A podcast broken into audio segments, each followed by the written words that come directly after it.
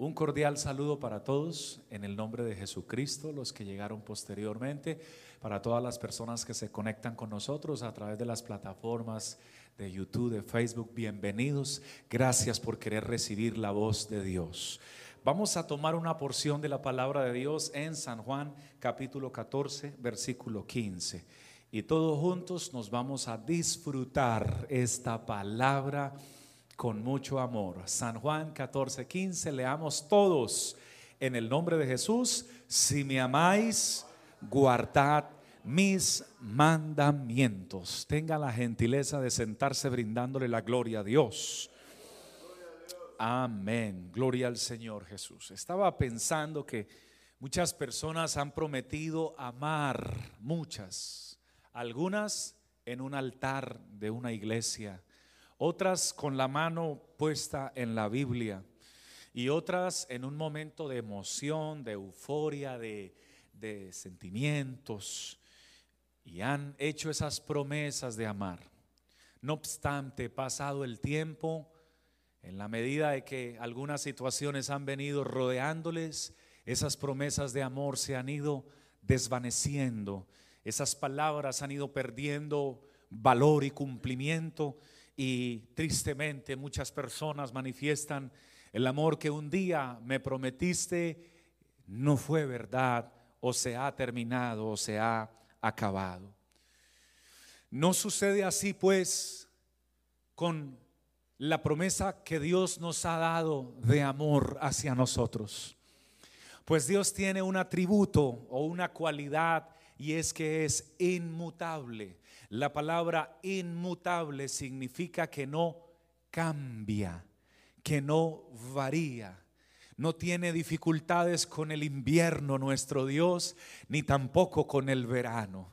No le afecta el otoño ni la primavera. No sufre de alergias ni de tiempos de crisis. Es Dios todopoderoso sobre todas las cosas. Es bendito por los siglos de los siglos. Y cuando ha prometido amar, su amor no depende de alguien o no depende del escenario o no depende de, lo que rodea las circunstancias que viva aquel o aquella. Cuando Él promete amar, ama con un amor verdadero, con un amor puro, con un amor genuino, con un amor que viene solamente de parte de Él. Alabado sea el Señor. Dios me entregó una palabra para ustedes, estimados hermanos, en San Lucas 14, 26. Quiero que me regale sus cinco sentidos a lo que viene a continuación y que podamos proyectarlo, por favor, porque en San Lucas 14, 26 hay una palabra que a muchos los confunde y que tiende a ser un poco contradictoria. Cinco sentidos para su plena comprensión. Dice el Señor en su palabra, si alguno viene a mí, y no aborrece a su padre y madre y mujer e hijos y hermanos y hermanas y aún también su propia vida, no puede ser mi discípulo. Esta palabra impactó mi corazón porque Jesucristo nos manda a aborrecer a lo que más amamos sobre la tierra. Y tocó mi corazón porque, ¿por qué me impactó? Porque también dice su palabra a los hijos, nos dice que honremos a nuestros padres, porque esto es justo delante de Dios. Y también nos dice su palabra en Efesios que los maridos debemos amar a, vuestras mujeres como Cristo amó a la iglesia y se entregó a sí mismo por ella y también que las mujeres deben respetar a sus maridos. Pero ahora aquí el Señor nos dice que el que no aborrezca a su padre, a su madre, a su mujer, a sus hijos, a sus hermanas y aún a su propia vida, no puede ser mi discípulo. Encontré como si hubiese a primera vista como una contradicción, porque nos, em, nos manda aborrecerlos, pero luego nos envía a amarlos. Y le pregunté al Señor a qué se refería entonces la palabra aborrecer. Y el Señor me reveló que mientras aborrecer en términos humanos significa dar la espalda, significa mm, cansarse de alguien, significa de eh, no querer nada con alguien significa de, desechar a alguien.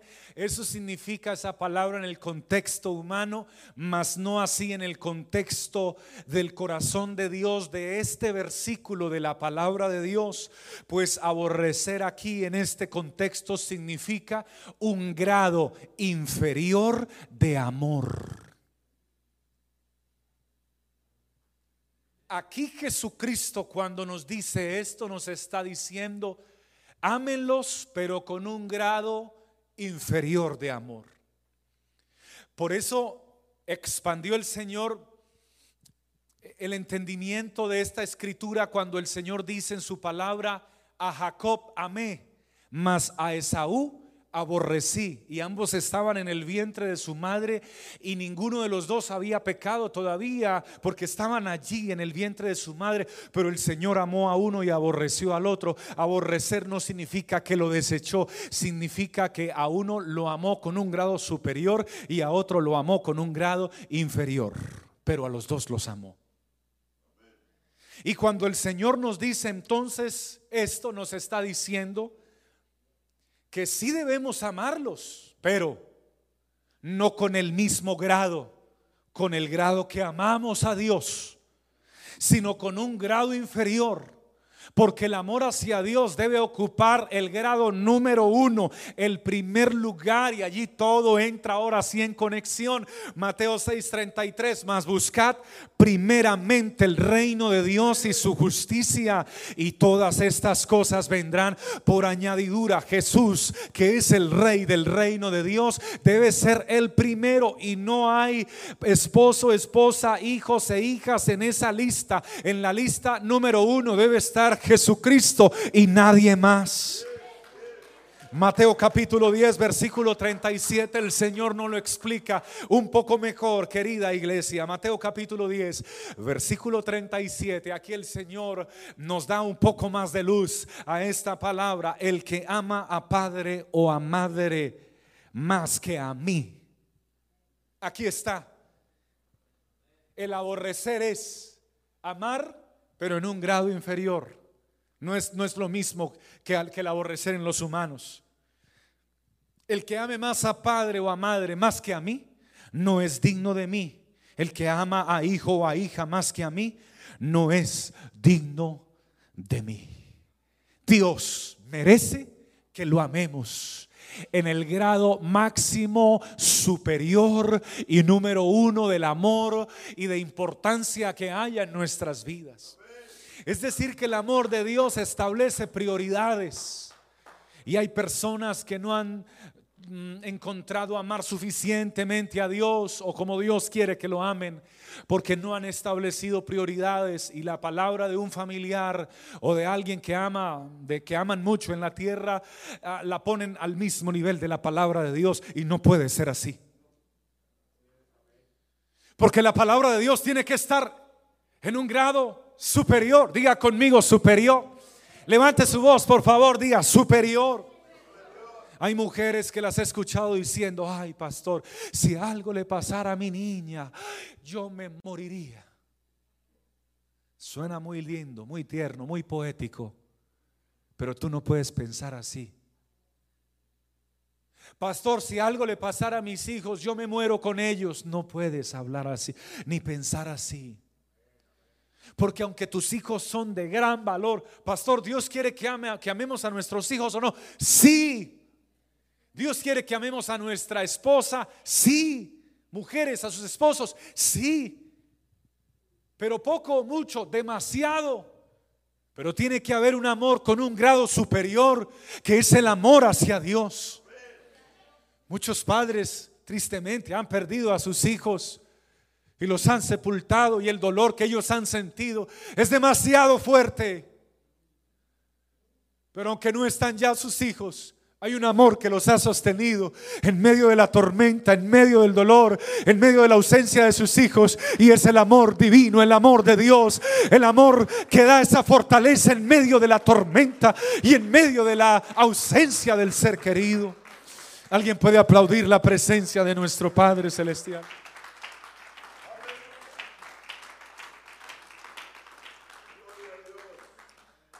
Solo su nombre debe estar por encima de todo grado de amor. Por eso, hermanos queridos, nos invita el Señor a establecer prioridades. Si tú dices que Dios es el primero, debes vivir como si así fuera.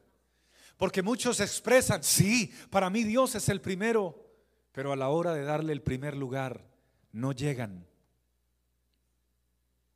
no están, no lo buscan no lo invocan, no le demuestran su amor. Y luego prefieren decirle a Dios, ay Señor, perdóname, es que tú sabes cómo es mi esposo. Pero Dios no quiere que tú le expreses eso.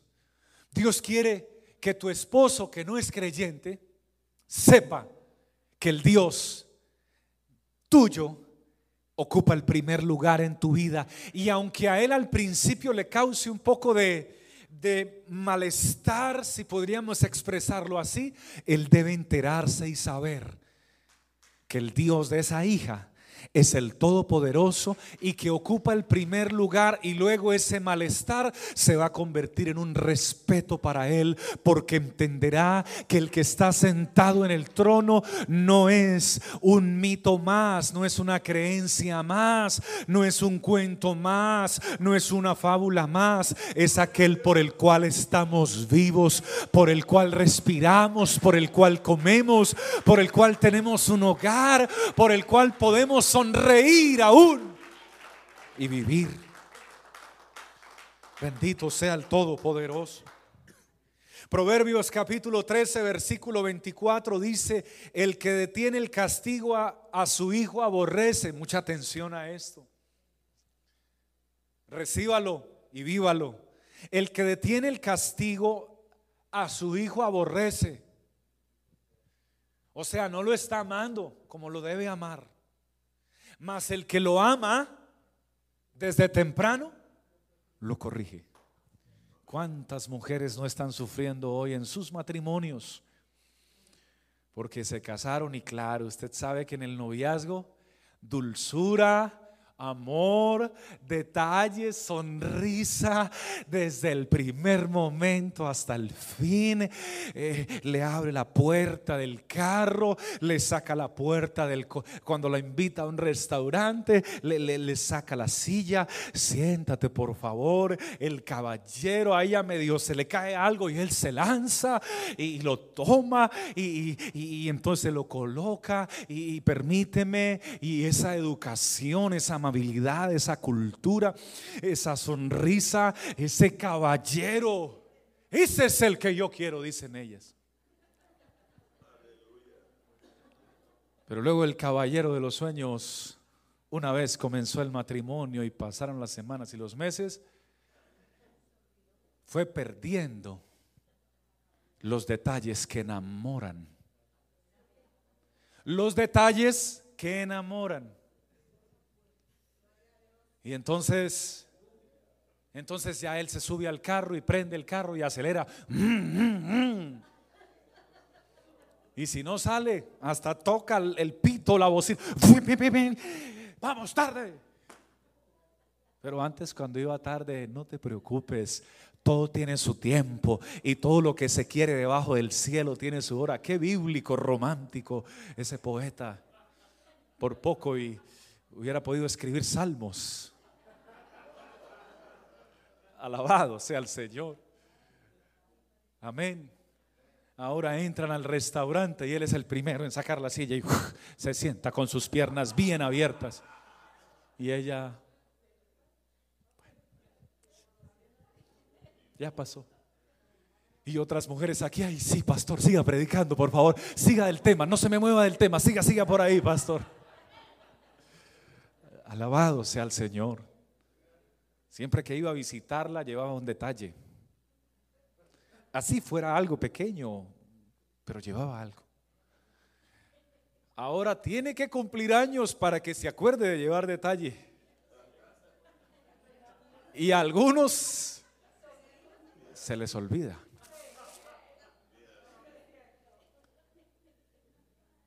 Y el aniversario, no olvides, el aniversario es casi, no lo es, pero es casi sagrado. Es la celebración del regalo que Dios te ha dado. Bendito sea el Señor. Uno de los atributos que enamoran de Dios es ese, que es inmutable y su amor no cambia. Aquí hay muchas mujeres haciendo así y otras que no pueden hacer porque tienen a su esposo al lado. Con los ojos me están haciendo así.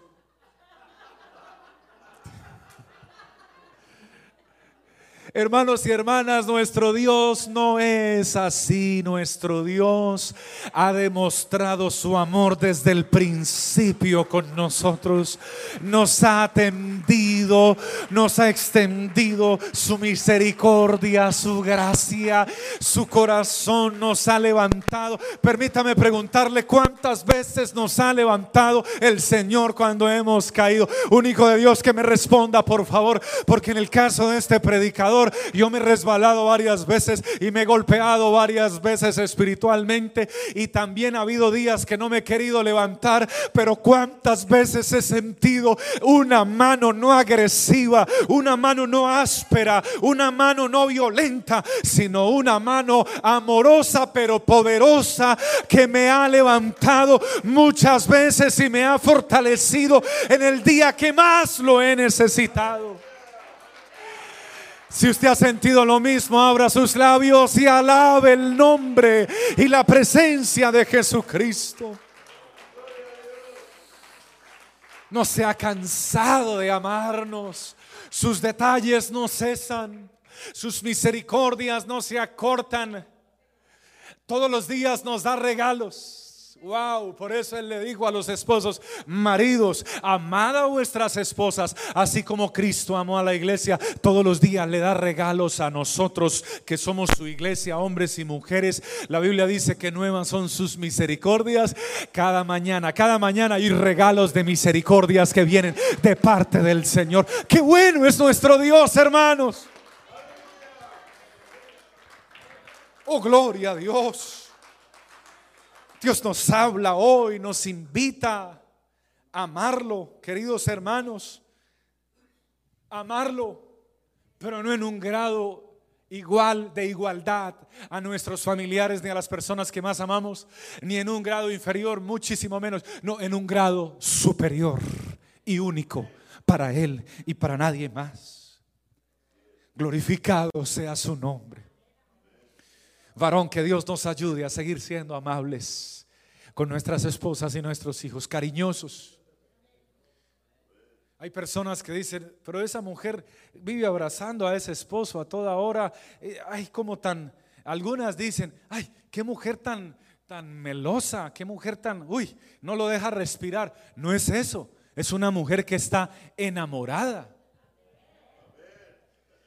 Y está feliz. La que está enamorada está ahí feliz, pegada. hay detalles de amor. Hay detalles de cariño. Pero también hay hombres que estamos ahí en todo momento. También hay hombres que estamos ahí, nos agrada abrazar y nos agrada ser detallistas. ¿Y por qué? Porque, porque ese amor es recíproco. Permítame, le regalo algo más que me dio el Espíritu de Dios para usted. Si Dios no es detallista contigo, no es amoroso contigo, no te trata bien, no te cuida, no te preserva, no vela por tu bienestar, tienes todo el derecho a no amarlo.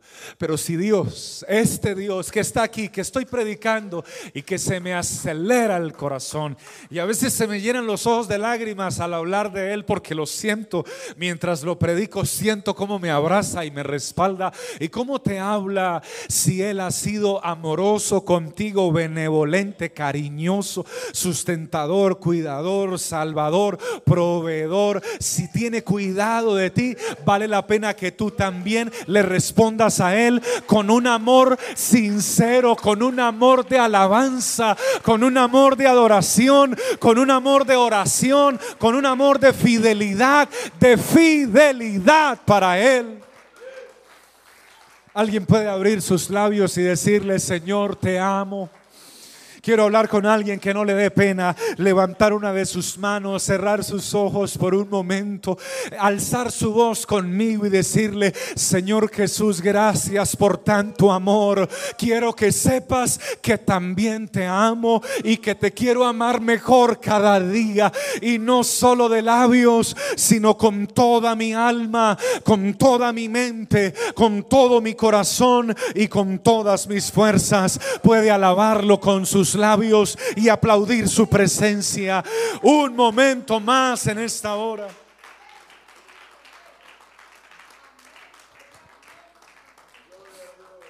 Prefiero que se enoje mi esposa, pero que esté feliz mi Jesús conmigo. Prefiero que se enojen mis hijos, pero que esté feliz mi Jesús conmigo. Porque hay una palabra que suena bonita y aplica y sirve para momentos, pero para con Dios no aplica. Dice, no, yo prefiero llevar la fiesta en paz, pastor. Pastor, si usted viviera en mi casa. Eso es otra historia, pastor. En la iglesia todos somos santos. Nadie grita, todos sonrientes y esas manos irradian la gloria de Dios. Pero en las casas, algunos. Es muy diferente. Entonces dicen algunos, yo prefiero llevar la fiesta en paz.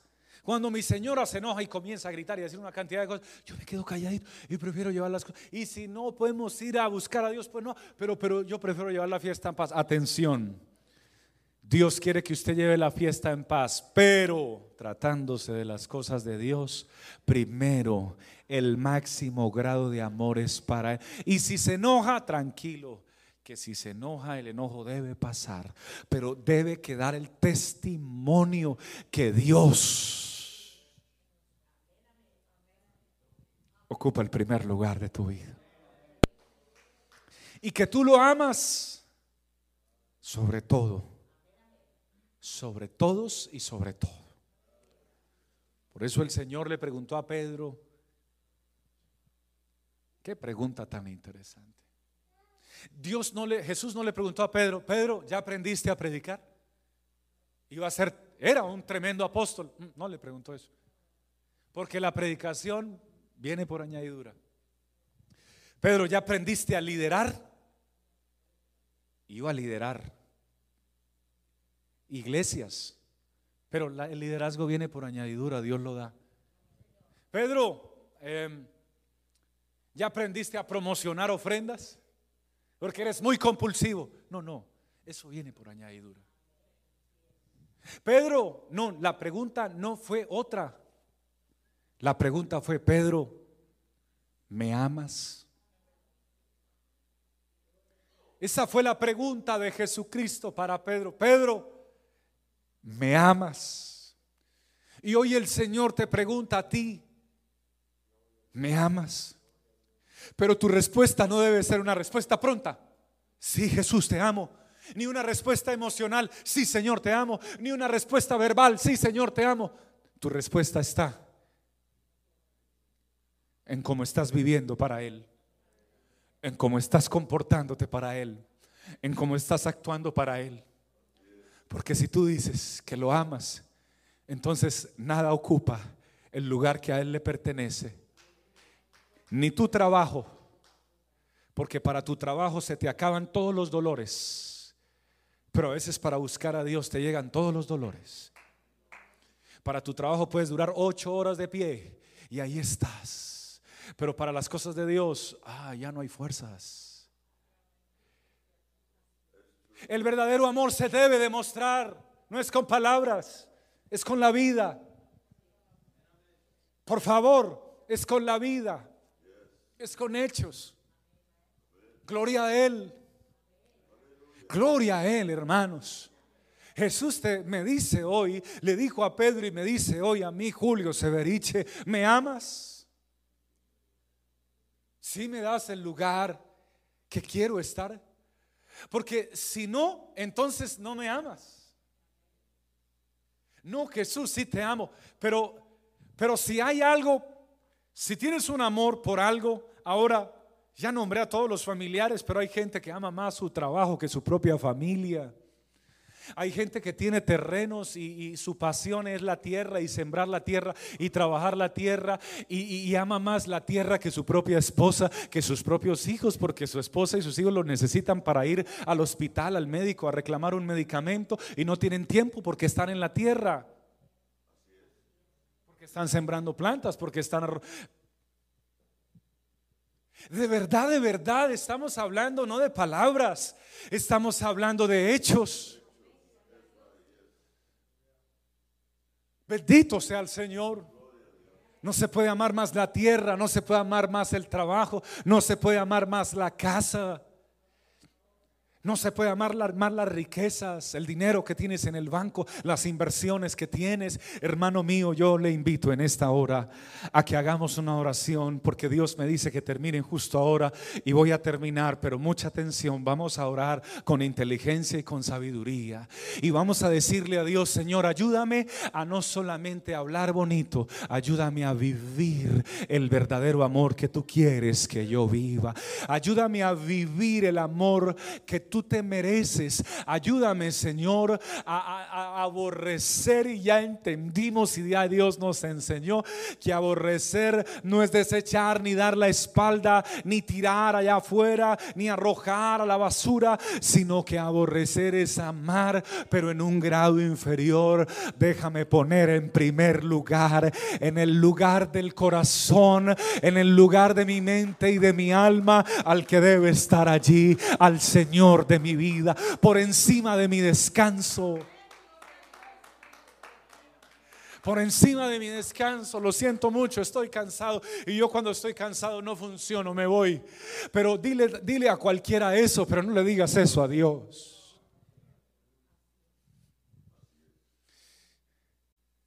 No, es que eso a mí no me gusta. Dile a cualquiera eso, pero no se lo digas a Dios. No, es que yo no puedo hacer eso. Yo nunca aprendí a hacer eso.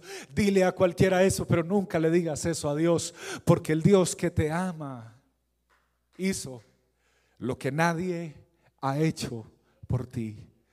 Para Él no fue agradable ni fue cómodo levantarse de su trono de gloria y dejar de recibir tanta magnificencia tanta grandeza, tanto loor, tanta majestad, tanto tributo, tanta alabanza, para venir a recibir la máxima expresión de humillación, maltrato, palabras deshonestas, físicas, maltratos físicos, desprecios dice la escritura, despreciado y desechado entre los hombres, varón de dolores, experimentado en quebranto, y como que escondimos de él su rostro, fue menospreciado y no lo estimamos. Pero aunque no fue cómodo para él pasar por este por el tiempo que pasó, la palabra del, del Señor también dice, verá, hablando en un tiempo profético, verá el fruto de la aflicción de su alma y quedará satisfecho. El fruto de la aflicción que tuvo Jesucristo cuando fue maltratado y crucificado, ese fruto de la aflicción el fruto es la iglesia. Verá el fruto de la aflicción de su alma. Cuando hoy la verá y quedará satisfecho. ¿Con quién estará satisfecho? Con aquellos que lo ponemos en el primer lugar y lo amamos como se debe amar. Alguien lo puede amar en esta hora con sus labios, con sus manos, con su corazón, con su vida, con su alabanza. Alguien se puede colocar de pie y aplaudir más fuerte la presencia del Señor y decirle, Señor, te quiero amar como tú mereces ser amado. Alábalo mi hermano, abre tu boca, por favor, cierra tus ojos. Y comienza un tiempo de conexión espiritual con el Señor. Gracias Señor por los padres que nos regalaste. Gracias por nuestra esposa, Señor. Gracias por nuestros hijos. Gracias por nuestra profesión. Gracias por los hermanos de la iglesia. Gracias por la casa. Gracias por las cosas materiales. Todo eso son bendiciones. Pero queremos, Señor, darte el lugar que te mereces. Por favor, levante su voz conmigo. Yo invito a la iglesia a que ore con amor. Porque se puede orar religiosamente. Pero también se puede orar con amor. Y cuando se ora con amor, la presencia de nuestro Dios se hace sentir en medio nuestro. Con amor, por favor, levántele sus manos al Señor. En el lugar donde usted se encuentra, usted que está allí detrás de esa pantalla de celular, de televisor, de computador, querido amigo, levántele sus manos al Señor, porque hoy aquí vamos a ser testigos del amor de Dios. Amén. Hoy Dios nos ha traído un consejo práctico, pero importante, que nos hará cumplir este primer mandamiento. Amén. Con su mano en alto, levante su voz, por favor, y dígale, Señor mío y Dios mío, te agradezco mucho por la palabra que me has entregado, oh Dios amado. Hoy soy testigo, Señor, de que tu amor aleluya, es una realidad en mi corazón y en mi vida, Señor. Hoy quiero levantarte mi mano delante de tu presencia y decirte que recibo esta palabra, Señor. Que no solamente quiero expresar que tú eres mi Dios y que te amo, sino que si me amáis, guardad mis mandamientos. Quiero obedecerte, Señor. Quiero seguirte, Señor. Quiero amarte con todo mi corazón, Señor. No quiero hacer promesas de amor que luego no vaya a cumplir. Quiero darte el primer lugar.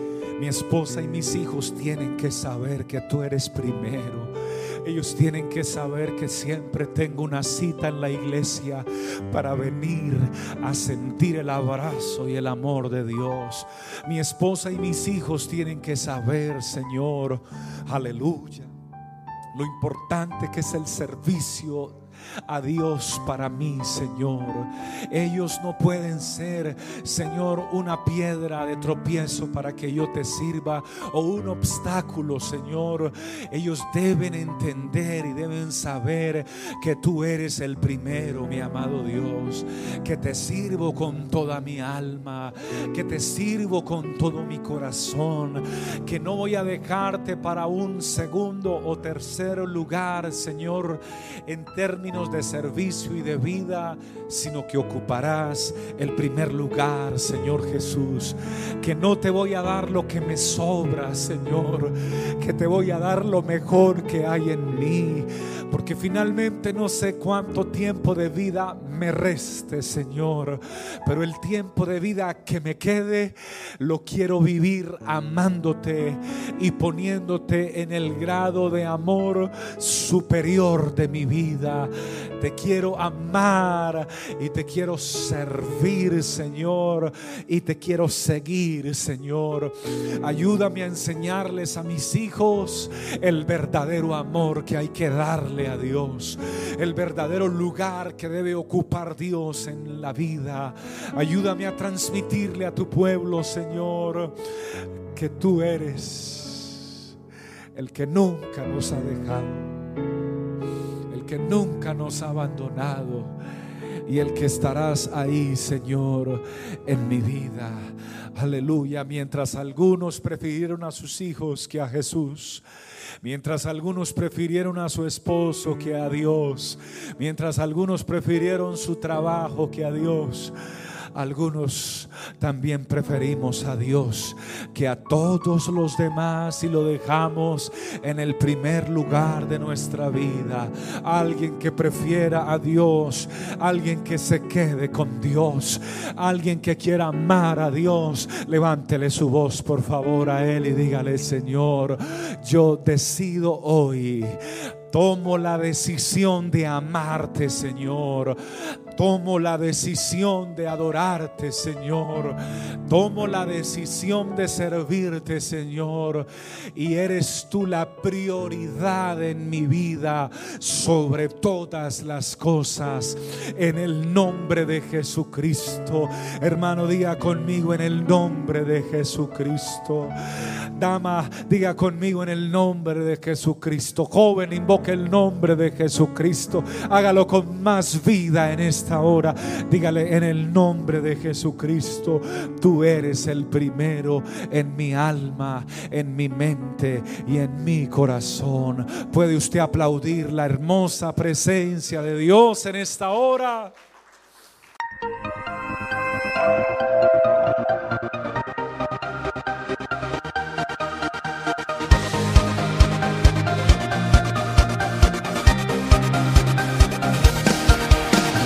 Tiempo de vivir de gloria en gloria.